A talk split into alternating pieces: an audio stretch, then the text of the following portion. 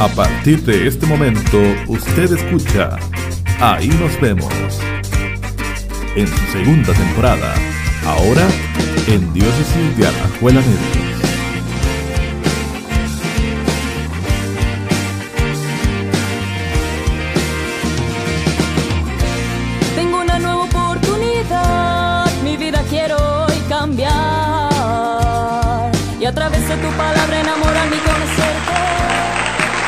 Hola, hola, bienvenidos de nuevo después de tantos años de estar en esta pandemia y todo lo que se nos vino también. Este, volvemos con el programa.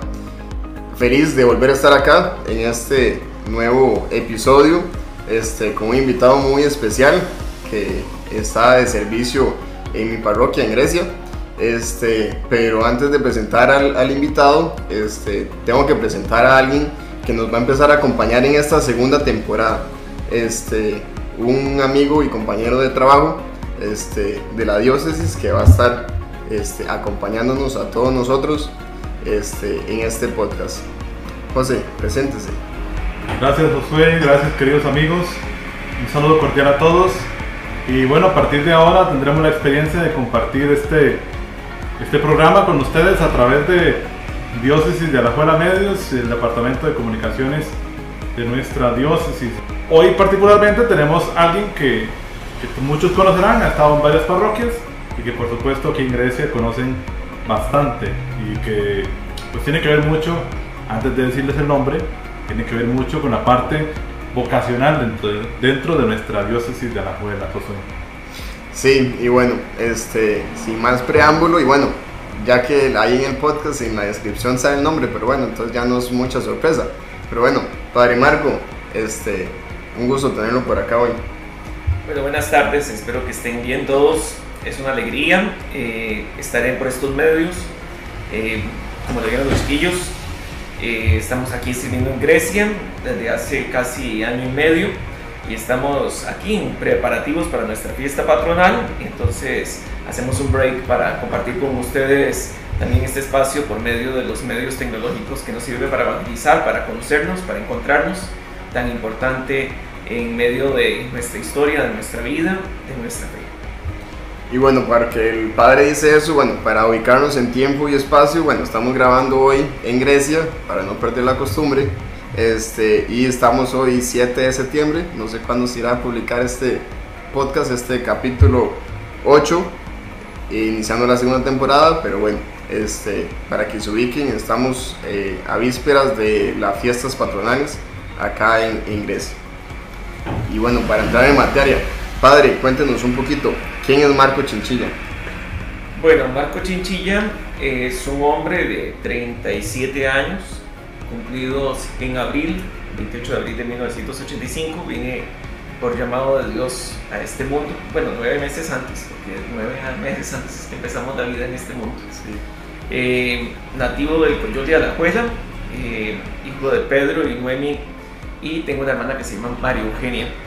En este momento eh, llevo cinco, voy a cumplir cinco años de ordenado sacerdote el próximo diciembre, 9 de diciembre, y eh, sirvo en medio de la comunidad que peregrina acá en Grecia y también soy animador vocacional de la diócesis de Alajuela. Gracias, padre. Y bueno, cuéntenos un poquito cómo fue esa que se desarrolló allá por los barrios del Coyol, de Alajuela, este, esa, esa niñez, ¿cómo, cómo fue la niñez de, de Marco? Josué, aquí no puedo mentir porque José Ramón, que está con nosotros y que es parte de este programa, éramos vecinos, entonces no le puedo decir mentiras, ¿verdad? ¿Verdad? Aquí, aquí me, me pueden, Sí, me lo- pueden lo queman. Vi- Vivíamos al frente, literalmente. Sí, pero éramos buenos vecinos, José, así que no podemos decir nada mal. Nada más, nada más. Se tiraban piedras y todo el Sí, no, no. Bueno, eh, curiosamente, eh, yo sí soy nativo de, del Coyol de Alajuela, pero mis papás no, ¿verdad? Mis papás, eh, papi es de Pérez Celedón, mami es de Tres Ríos de Cartago, y curiosamente por esas cosas de la vida eh, terminan encontrándose y venimos a vivir el Coyol de Alajuela, yo sí soy nativo de ahí. La experiencia de vivir en el Coyol es vivir en medio de un pueblo, no es el Coyol que conocemos actualmente, ¿verdad? De ver ahí eh, las urbanizaciones y las empresas, ¿verdad?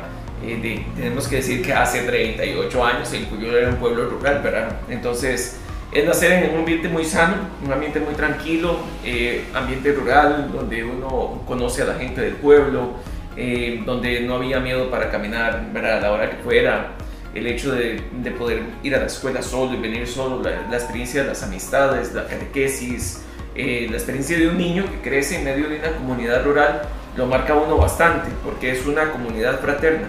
me recuerdo que en aquel entonces el padre Enrique Cortés había dicho que la parroquia es una casa de familia fraterna y acogedora. Y creo que así viví yo en medio de los años, eh, los primeros años de mi vida en el Coyol, eso, sintiendo que vivía no solamente con mi familia, sino que era una familia más grande, ¿verdad? Los vecinos, los amigos, la escuela, eh, la experiencia de la catequesis de la iglesia, vivir en medio de una, de una comunidad que es familia, una, una comunidad que es fraterna. Y siempre ha vivido en, en Coyol. Sí, en el Coyol siempre he estado, eh, como se llama, nunca me he movilizado, solamente la vez que eh, partí para el seminario, ya fue cuando salí de la comunidad, pero siempre, eh, todos mis años de vida en el Coyol. ¿Y su vida más que todo más juvenil, más de colegio? De... Ok, en el colegio sí, eh, tenía dos posibilidades, ¿verdad? Ir al barrio San José de la Juela, que queda que como un kilómetro y medio, ¿verdad, José? Más o menos. Súper cerca. Sí, y la otra ir al colegio Jesús, al colegio Gregorio José Ramírez.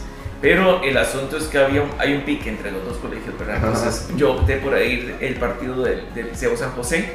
Entonces siempre la experiencia de, ¿cómo se llama?, del colegio, la juventud, eh, ¿cómo se llama? Curioso, ¿verdad? Porque era el tiempo de las barrillas, ¿verdad? Como no teníamos bus ni nada, entonces ir caminando al colegio, venir caminando, Taparse con Sí. nosotros. entonces esa experiencia juvenil que lo marca uno mucho. Tengo que decir que en ese entonces no era tan cercano así a la iglesia, ¿verdad? Era, de, de- de- era eh, hombre que cumplía con la misa. Y para salir de eso. Pero, ¿cómo se llama? Pero la experiencia del colegio, una experiencia enriquecedora, eh, la experiencia de tener un grupo de compañeros de colegio que no eran solamente del Coyol, sino de los barrios de todo el distrito San José, ¿verdad? Eso sí tenía una ventaja, en el colegio siempre se caracterizó por no ser eh, los grupos de colegio solamente de un sector, sino que nos revolvían. Entonces pude crecer con compañeros que vivían en Calle Las Flores, otros en la Mirasol, otros que vivían por la Rosera, otros del Pacto del Jocote, ¿verdad? Entonces esa riqueza de integrarnos y de compartir la vida del colegio fue una experiencia muy bonita. ¿Nunca se toparon en el colegio ustedes dos? José y yo sí, A ver, cuando, cuando yo entré a séptimo, Marco tenía que haber estado como en décimo o en undécimo. O sea, además, hay que decirlo, yo a Marco nunca le hablé hasta que coincidimos en encuentros vocacionales allá por el 2005, cinco. una cosa así. Los años 1600. Eso es. Pero vean lo que es la vida, ¿verdad? Porque José y yo toda la vida vivir al frente, ¿verdad? Ajá. Toda la vida. Y eso quiere decir que José tenía en aquel entonces 17 años. Sí, 17 años. Sí. Y yo tenía 21. Eso quiere decir que pasamos 17 años sin hablar. Una, una, una amistad que se construyó 17 años después. Sí. O sea, como la historia del bambú. Pero sí era así, ¿verdad? No era que no nos hablamos, sino, eh. ¿verdad? De largo, ¿verdad? Pero, pero, no, pero no había una relación así sumamente cercana. Sí. Si sacamos cuentas, y dice que hizo encuentros vocacionales a los 21, entonces salió del colegio y no entró a hacer encuentros vocacionales, no entró directamente No. al seminario. Estuve eh, tres años en la Universidad de Costa Rica. Ingresé a estudiar Contaduría Pública, carnet A31517, Wow. en el año 2003. Entonces ingresé a la UCR. Ahí estuve tres años consecutivos llevando a, a tiempo casi que completo solamente estudiar. Solo estudiar. ¿Qué lo lleva a hacer encuentros vocacionales o cómo fue, fue ese llamado? Porque bueno, yo he escuchado eh, sacerdotes o gente que ha hecho encuentros vocacionales o siente esa, esa espinita y dice es que yo desde pequeño jugaba que yo consagraba el pan o yo me revestía o jugaba cosas así. ¿Cómo, cómo fue ese, ese encuentro que usted dijo, ok, creo que por aquí va? Con sinceridad de chiquitillo no. Creo que en alguna vez lo dije, pero fue con un motivo comercial. Porque eh, había una tía eh, que se llama que era súper católica, ¿verdad? La tía, la señora católica. Ah, Entonces, me recuerdo que nosotros íbamos a Tres Ríos y esta tía política siempre decía, ay, mi chiquito, ¿verdad? Que se haga sacerdote, ¿verdad? Entonces, yo vi que a la señora le gustaba mucho el tema católico y yo estaba chiquitillo Entonces me decía, ¿qué quieres ser? Y yo, sacerdote. Entonces, manzanas, confites, galletas, ¿verdad? Entonces, yo vi como que funcionaba eso. Pero y la química se acabó porque un día después, me, unos días, ¿verdad? Después de que fui a visitar, me dice, ¿qué quieres ser? Y yo dije, chofer de bus. No me dieron ni confites, Ah. ni galletas, ni manzanas. Se cambió el panorama. Se le acabó. Entonces nunca lo, nunca lo, lo, lo pensé, ¿verdad? Incluso que pecado el padre Alfonso, ¿verdad? Porque cuando yo veía que el padre Alfonso quería entrar al seminario, a mí me daba risa y nos reíamos y hacíamos bullying en el colegio, Se ¿verdad? hablan del padre Alfonso. Ah, Sí, es porque- que, perdón, hay que tener en contexto que Marco estaba en el colegio y el padre Alfonso también estuvo en el Liceo San José. Ah, ¿en serio? Nosotros lo conocimos en el Liceo. Era de la misma generación, pero Ajá. no del mismo grupo. Entonces siempre se decía, bueno, ¿y qué va a estudiar usted? Y Alfonso decía que quería estudiar, ¿verdad? Para ser sacerdote. Entonces, siempre el bullying, ¿verdad? Todo el morbo y toda la Sí. cuestión, pero nunca, ¿verdad? Y yo de chiquitillo, bueno, ni tan chiquitillo, ya tenía 12 años, el padre Luis Vázquez, eh, tenemos una relación ahí eh, particular. Entonces, yo conocía y sabía que Luis Vázquez estaba en el seminario porque era del Coyol y de- teníamos una cercanía ahí familiar. Y, y cuando decían que Luis Vázquez estaba en el seminario, a mí no me surgía como ningún interés, ¿verdad? Es curioso, ¿verdad? Entonces siempre era como la broma, ¿verdad? Y toda la cuestión. Y yo vi a los seminaristas en la parroquia, pero no había una motivación, algo que me dijera, vaya, ¿verdad? Pero yo sí estaba muy metido en el ambiente de, de comun- pequeñas comunidades eclesiales de base. Entonces, esa experiencia me gustaba mucho compartir la palabra, los encuentros de los martes, siempre a las 7 de la noche, ¿verdad? Esa experiencia era muy rica. Pero poco a poco entonces me fui metiendo por este camino a trabajar un poco más cercano a la iglesia, ¿verdad? Entonces ya después me metí al lector y todo eso. ¿Cómo Y, a qué edad fue eso, perdón? Eh, yo empecé con las pequeñas comunidades de toda mi vida, ¿verdad? Eh, ¿Cómo se llama? Siempre chiquitillo crecí en las pequeñas comunidades. No tan fielmente, ¿verdad? Como les decía, Ajá. en el tiempo de la juventud que uno iba a misa por cumplir y de vez en cuando a la pequeña comunidad. Pero ya me empecé a integrar propiamente a las pequeñas comunidades después de haber hecho la confirmación. Entonces fue ahí donde asumí la coordinación de, la, de, la- de las pequeñas comunidades. Entonces, estando coordinando, el padre Enrique Cortés, que era el párroco en ese entonces, de una cuasi parroquia, porque no era parroquia en ese momento el Coyol, eh, me dice, mira, ¿por qué no haces encuentros vocacionales? Y yo ni siquiera sabía que era eso. Y entonces el padre me, ahí me, ¿verdad? me la un poco, pero hubo como algunas presiones externas, yo dudaba mucho, estaba en la universidad, entonces el primer, la primera vez en el 2004 me eché para atrás. Y en el 2005 otra vez, ¿verdad? Enrique empezó a apoyar, apoyar, apoyar, hasta que yo llegué y dije, y sí, porque no voy a hacer encuentros. Y haciendo encuentros vocacionales, me doy cuenta de que el plan de Dios va por otro lado. Y me doy cuenta que tengo inquietudes a la vida sacerdotal. Al siguiente año, después de hacer encuentros, entro del seminario. Sí, con una gran eh, disputa, ¿verdad? Porque yo estaba en el tercer año de, de la, de, de la carrera y como estaba llevando a tiempo completo, entonces me faltaba un año y me graduaba, salía con el bachillerato. Entonces entraba toda la presión, ¿verdad? La directora de la carrera me decía que no entrara al seminario. Por otro lado, yo quería entrar al seminario y a fin de cuentas dije, no, yo entro al seminario. Y entonces en el 2006, en febrero de 2006, ingreso al seminario. ¿Cómo, ¿Cómo es esa? Es porque es curioso, porque mucha gente, bueno, sacerdotes que este, han dejado la universidad, han dejado sus carreras universitarias de lado por una vocación. ¿Qué, qué, qué se siente o que usted diga, ok, no, voy a dejar esto de lado para dedicarme a la vocación porque es, esto es lo mío? Es que yo creo que es un asunto de apasionamiento, de apasionamiento. Yo creo que uno se apasiona. Y cuando yo descubro que Dios me está llamando a discernir la vocación, a la vida sacerdotal, eh, yo digo, sí, me descubro, yo digo, esto me apasiona, me apasiona. Incluso me hace gracia porque cuando yo estaba discerniendo la vocación, me recuerdo que eh, el padre Enrique Cortés le gustaba visitar las pequeñas comunidades y celebrar una misa.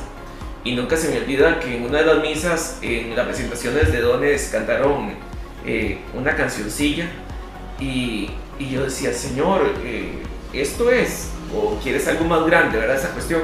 Y yo descubro que Dios quiere un proyecto más grande y me decía, yo no, yo no te quiero aquí, solamente en una calle, te quiero que lleves el Evangelio a algo más grande. Y entonces a mí me apasionaba tanto la experiencia de fraternidad, de comunión, de la experiencia del Evangelio, que yo dije, no, la contaduría pública es algo secundario, la universidad es algo secundario para mí. Y entonces y me echo, me echo a andar. Pero es un apasionamiento, es la pasión que lo mueve a uno a dar el paso. Y ese paso por el seminario ya después de que toma todas esas decisiones. Eh, bueno, yo tengo que dejar claro que yo no hice el seminario eh, corrido. Entonces yo estuve tres años en el seminario 2006, 2007 y 2008. Entonces esa primera experiencia muy bonita, es decir, yo no, no puedo negar el seminario es una experiencia que lo marca uno, ¿verdad? Eh, 2006, el introductorio, todo un reto, ¿verdad? Yo soy hijo único varón, ¿verdad? Solo tengo una hermana. Entonces el hecho de llegar y compartir eh, la vida con otras personas. Y, y, decir, en el seminario introductorio usted duerme con seis personas más en un solo cuarto y empezar a compartir todo y toda esta experiencia fue todo un reto, ¿verdad? Pero la experiencia de volver a redescubrir a Jesús, ya desde el tema de cómo lo plantea el seminario, no es lo mismo de la experiencia comunitaria de una calle, ¿verdad? De familia, sino ya la experiencia personal muy enriquecedora. Todo un reto pasar a paso ancho, ¿verdad? De pasar de un grupito de, de 37 a pasar a un grupo de 150 que vivíamos en una sola casa en, en paso ancho, con, ¿cómo se llama? con personas de todas las edades, de todos los lugares, muy enriquecedor. El hecho también de un reto, de, porque tenemos que recordar que los seminaristas también estudian, entonces, renunciar a, a, la carrera de números y cambiar el chip y pasar a letras, ¿verdad? Todo un reto mental. Sí. Eh, ¿Cómo se llama? La filosofía fatal. Es decir, eh, a mí no me gusta. Es decir, me costaba, decir, no me gustaba, pero yo decía, es parte de, es parte de, es parte, es parte de, ¿verdad? Entonces, esa experiencia. Pero terminando el 2007 al 2008, empiezan con muchas dudas. Entonces yo decía, dejo círculos abiertos, qué hubiera hecho si hubiera terminado la carrera, qué hubiera hecho si hubiera empezado a trabajar, qué aportes hubiera hecho en mi casa. Eh, empieza todo esto. A, a, crear como muchas dudas, empieza a crear muchas preguntas. Y entonces, acompañado del psicólogo, acompañado de mi director espiritual, tomo la decisión de dejar el seminario. ¿verdad? Que es una decisión sumamente fuerte, uh -huh. eh, pero creo que la más atinada.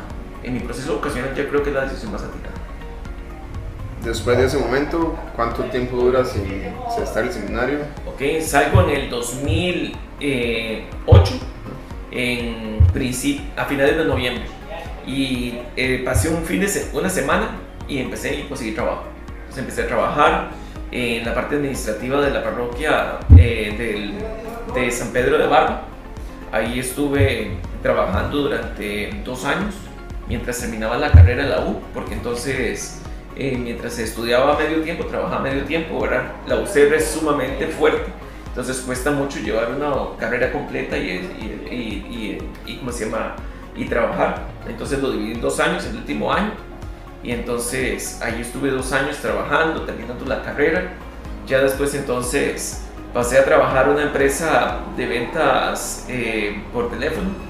Eh, duré que un mes y medio, porque era una explotación total, ¿verdad? Yo decía, no puede ser esto, ¿verdad? Y después me ingresé a una, a una empresa que se llama, bueno, CCH, Carolina Coronado Hernández, que es una escuela de cocina, pero también es una escuela, es una cadena de alimenticia, que tiene una franquicia de, de alimentación. Entonces empecé a trabajar en la parte administrativa ahí, muy enriquecedora la experiencia. Yo siempre dije, si yo no hubiera trabajado antes de ordenarme sacerdote, hubiera sido otro, otra, otro tipo de persona, otro tipo de sacerdote. ¿Y qué lo hace? Bueno, porque pasa un tiempo afuera, trabaja, todas esas dudas me imagino que las va aclarando en el proceso. ¿Qué hace que Marco un día diga, bueno, creo que ya es tiempo de, de retomar el proceso? Creo que el vacío de la vida, Ramón. Creo que es eso. Eh, de, en un momento de mi vida yo tenía todo tenía trabajo, tenía estudio, tenía plata, eh, sabía que podía crecer ¿verdad? más, pero uno vuelve y ve su vida cíclica, ¿verdad? algo que no tiene, eh, uno va como en el mismo ritmo de siempre y uno dice, ¿a dónde voy? ¿Qué aporto? ¿Qué me hace crecer? Y dentro de mí había un vacío muy grande. Y yo sabía que ese vacío solamente se podía eh, completar desde la razón de la respuesta vocacional. Yo sabía que Dios me estaba llamando pero yo sabía que donde estaba no podía responder, no podía responder, de la forma en que Dios me llamaba y donde yo sabía que era feliz.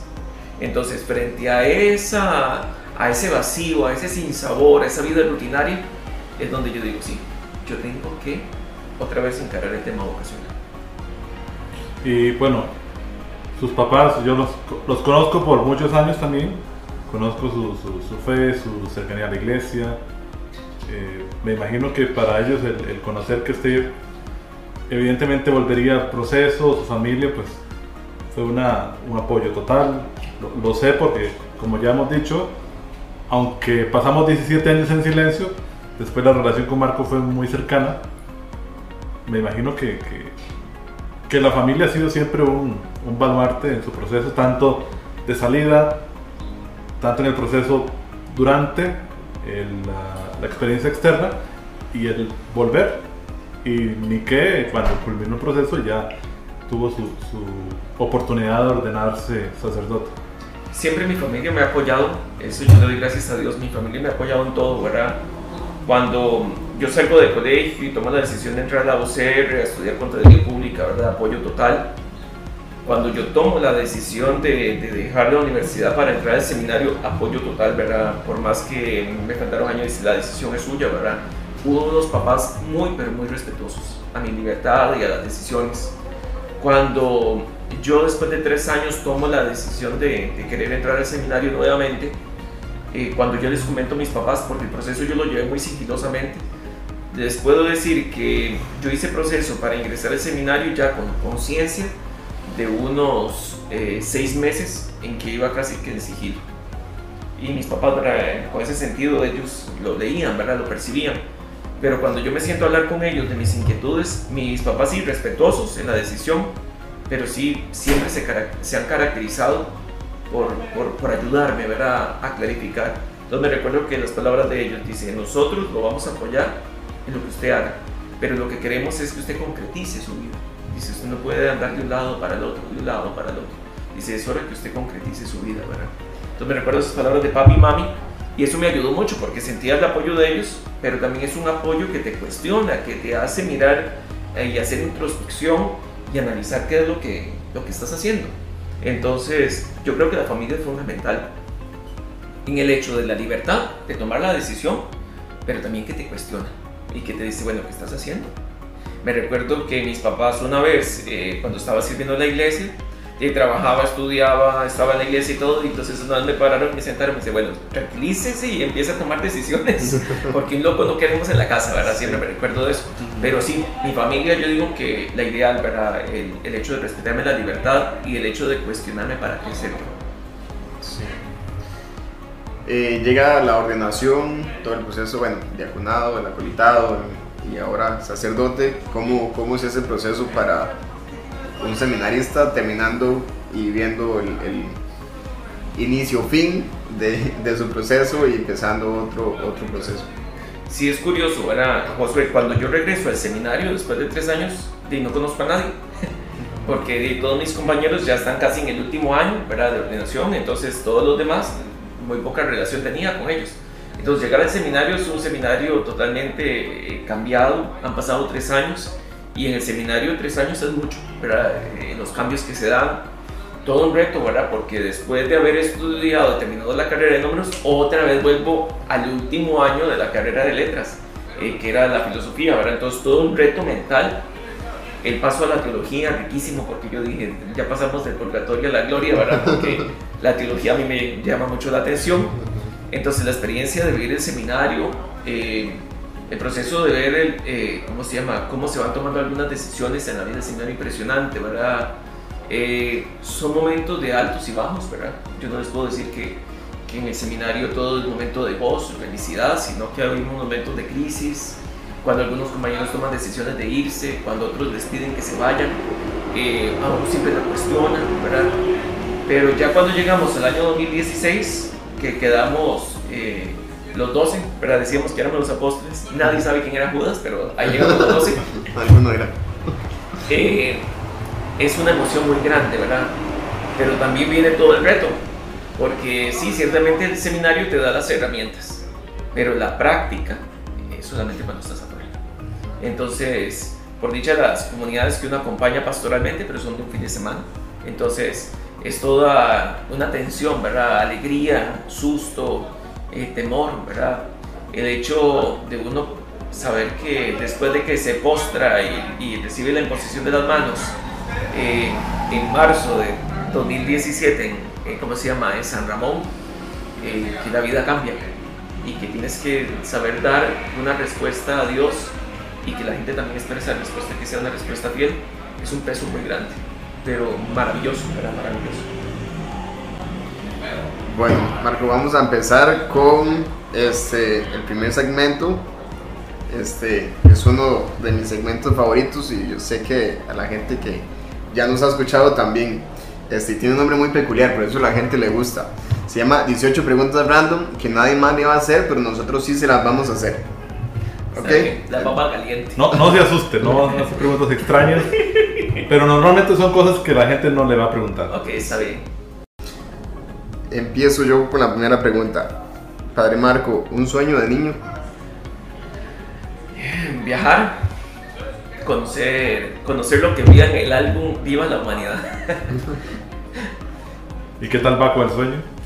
Eh, lo he ido logrando poco a poco. Es muy emocionante. No sé si puedo extenderme un poco, ¿verdad? Sí, sí, sí. Tuve la posibilidad de ir a, a, a Cancún y conocer eh, las pirámides, se me olvidó el nombre de Yucatán, es, de la península de Yucatán. Y cuando yo llegué a la estructura donde se veía el juego de la pelota, ¿verdad? De los mayas, inmediatamente yo me transmití el álbum que con papi llenaba del álbum Viva la Humanidad y para mí fue impresionante. Eh, ¿Cómo se llama eso? ¿Verdad? Es curioso. Entonces uno dice, sí, se cumplen los sueños. Chido. Genial. Ahora, lo primero que hace cuando se levanta y lo último que hace antes de irse a dormir. Eh, arrodillarme, persinarme y encomendarme a las manos de Dios para acostarme, para darle gracias y para levantarme para poner el día. Un objeto que no le puede faltar antes de salir de la casa. Ay, el celular, sí, es el medio para trabajar ahora. A ver, un objeto que conserve de cuando era niño. Ay, Una eh, reliquia casi. Sí, la zorra, la zorra, va a sonar muy feo. La zorra que me sacó los dientes, la, es una chuchilla que me compraron mis papás para, para sacar los dientes y la tengo y la había prestado para que unos primos sacaran dientes y ahora me la devolvieron y está conmigo. Oye, qué curioso. Y sirvió, y sirvió. A mí me molestan mis compañeros de seminario porque me dicen dientón. Ah. Entonces, y sirvió la zorra. Sí, pues, no. Gracias a la zorra.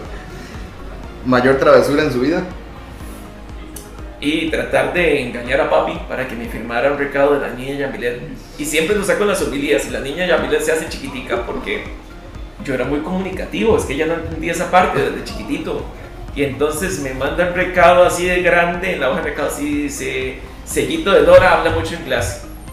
Y entonces yo vi muy fácil mentirle a papi para que me firmara el recado. Entonces había visitas y la inocencia, ¿verdad? Le tapo el recado con la mano y le digo, papi, firme aquí.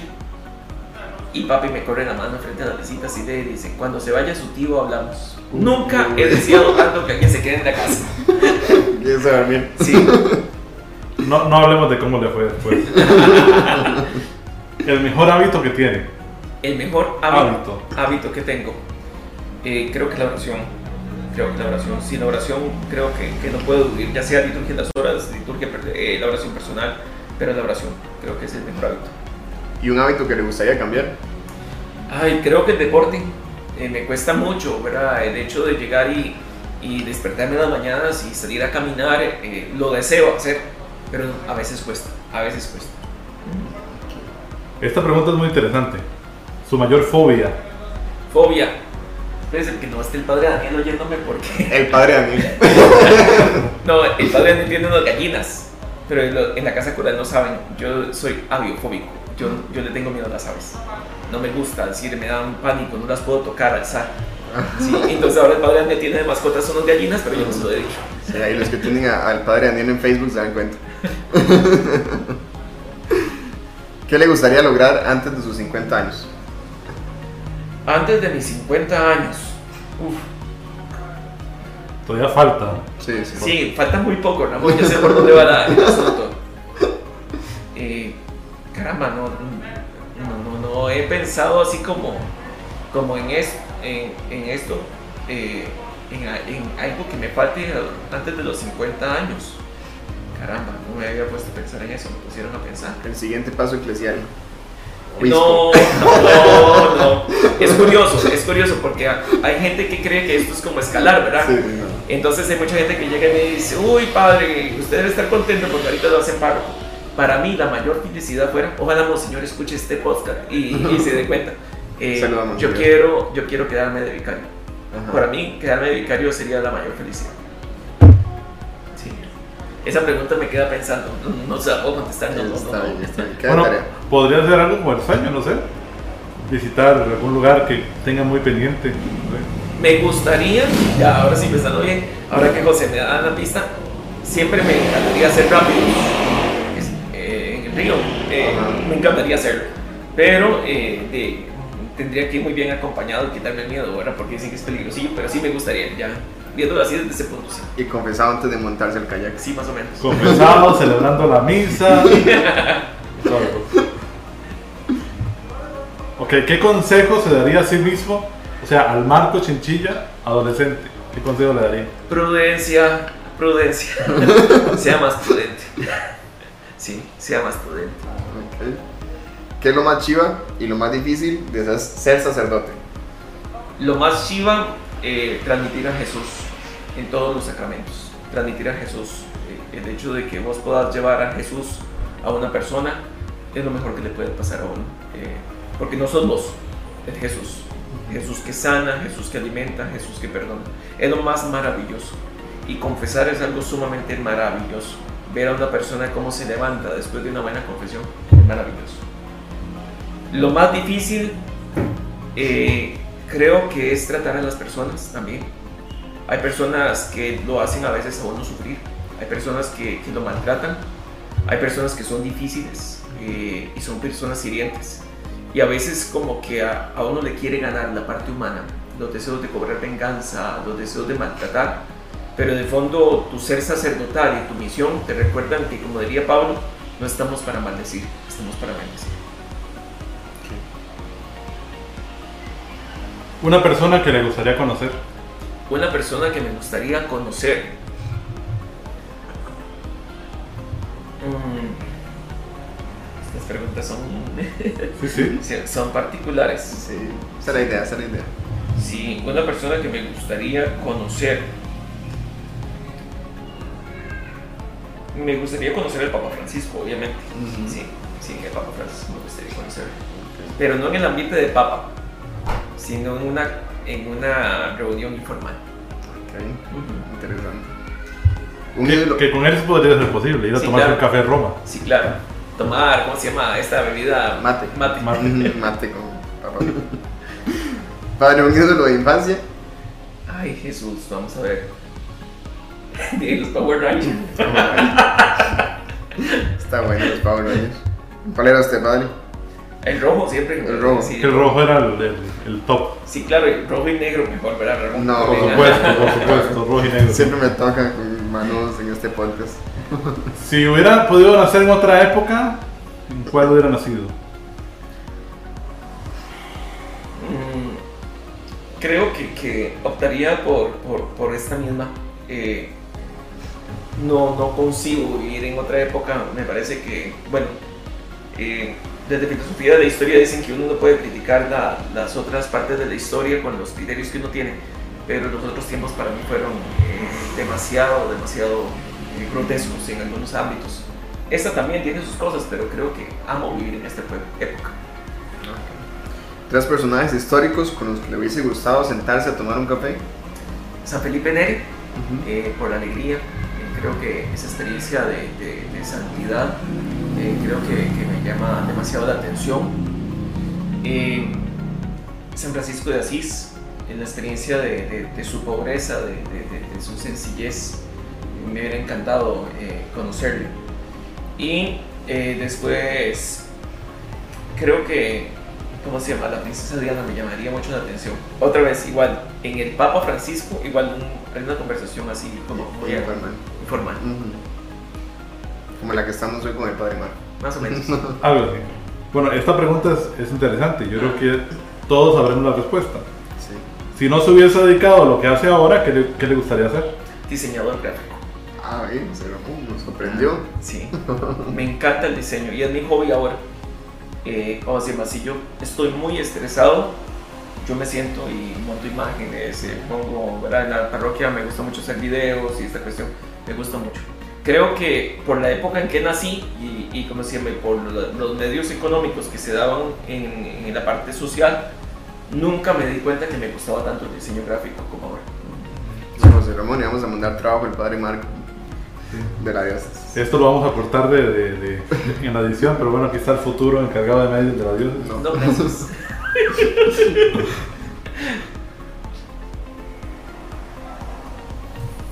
Un talento extraño que tenga y que nadie sepa. Ok. Un talento. Uy, un talento. Y no es que lo del diseño, pues, creo que es eso, pero ya mucha gente se ha ido dando cuenta en eso. Me gusta eso, diseñar. Un dato que nadie sepa de usted. Algo que tenga así bien oculto. Un dato que nadie sepa de mí. Eso es que soy como un libro abierto. Entonces vamos a ver. Un dato.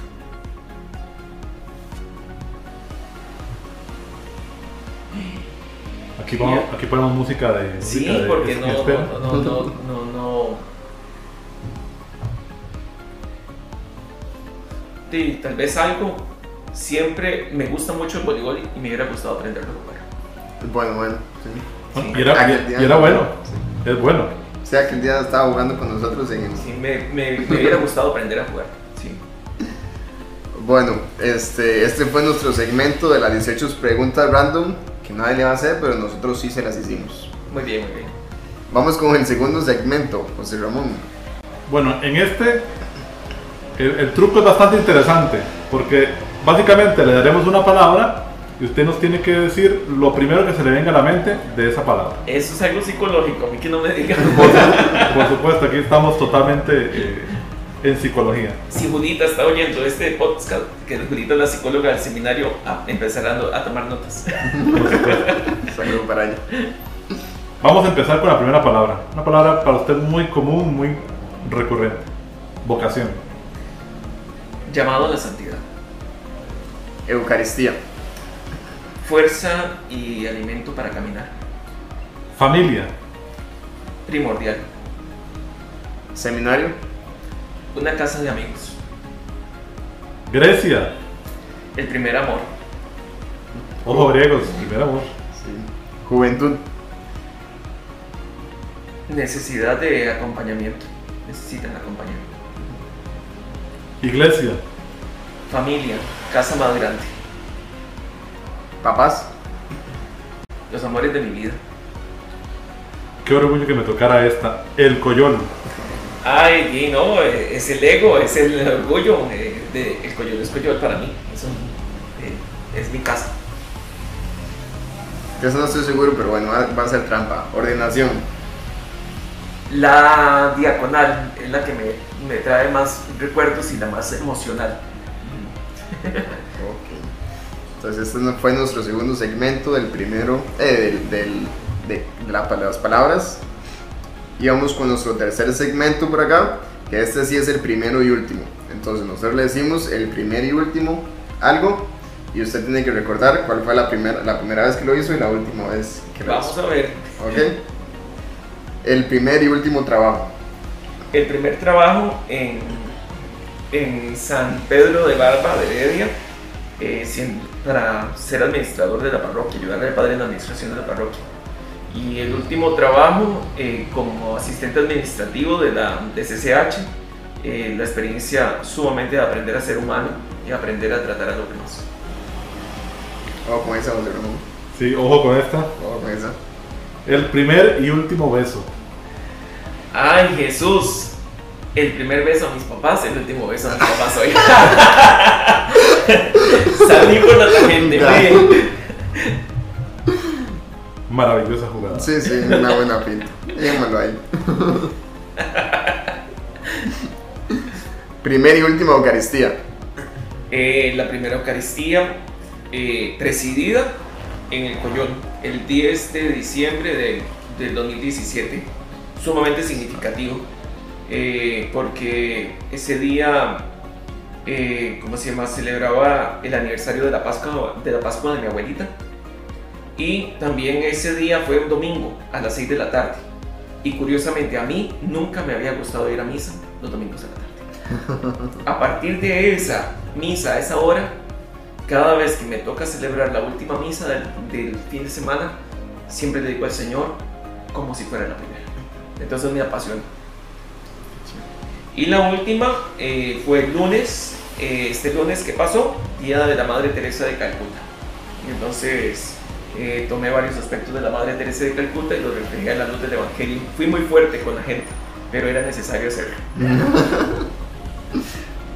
El primer y último libro. El primer libro, si no me equivoco, era Paco y Lola para aprender a leer. y el último libro que, que valga la redundancia, que he leído, eh, si no me equivoco, y si no me falla la memoria, Gaudate Exultante. No sé si me alegre, sí, no. Fundamental para la vida de cualquier cristiano. Cualquiera que sea su vocación, tiene que leerse ese libro. Primera y última película en el cine. Eh, la primera película, mis papás me llevaron a ver los ositos cariñositos. Ah. Y la última película en el cine, tengo que decirles que hace rato no voy al cine. Tengo rato de no ir al cine. Caramba. Cuando hace rato que no fui al cine yo? Voy a tener que organizarla con la comisión, una salida al cine. Sí, porque creo que hace mucho. Sí, que no tengo conciencia. Yo, que fui al cine, es que he ido al teatro, no al cine, ¿no? Eh, de, no sé, si no me falla la memoria, Aves de Presa, imagínense. Sí, la emancipación de, Car- de Harley Quinn. Harley Quinn. Bueno, padre, muchas gracias por este tercer segmento. Y bueno, ya vamos cerrando el capítulo de hoy. Vamos a caer en un último segmento. Y bueno, este, dejar por ahí este, en claro, digamos que el padre acá en Grecia es el asesor eh, parroquial de pastoral juvenil. Entonces, eh, por lo menos en, en mi experiencia de pastoral juvenil lo tengo este, como muy caracterizado con los jóvenes y también porque el padre, este, me imagino que también ha trabajado con jóvenes de parte de la, la parte vocacional y, y todo este, esto que, que la diócesis le, le da. Entonces, padre, un mensaje a esos jóvenes que en su día a día buscan su vocación, independientemente de la que sea, este, además de la vocación de la santidad, pero esa vocación específica, ¿qué, qué mensaje le podríamos dar a esos, a esos jóvenes que, que están ahí eh, decidiendo si salen de la universidad para meterse al seminario o si es más su vida de solteros o de matrimonios o, o qué podríamos decir a esos jóvenes? Vean, chiquillos, la vida necesita pasión. Pasión. Y si hay algo que nos está robando las ganas de vivir, que nos está robando la experiencia de darnos sí al Señor, la experiencia de adoptar por una vocación específica, es porque nos falta pasión. Y tenemos que apasionarnos. Tenemos que apasionarnos. Si no hay pasión, si uno no se apasiona, la vida se vuelve aburrida. Si uno no se apasiona, la vida se vuelve rutinaria. Si uno no se apasiona, eh, simplemente vivimos en un llano, simplemente para satisfacer algunas necesidades básicas que nos hemos impuesto, pero la alegría y el gozo no se logra si no nos apasionamos.